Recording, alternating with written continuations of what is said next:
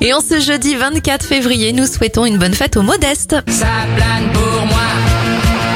On débute avec les anniversaires de stars. Plastique Bertrand à 68 ans, 67 bougies sur le gâteau d'Alain Prost et l'animateur de l'émission On est en direct, Laurent Ruquier en a 59.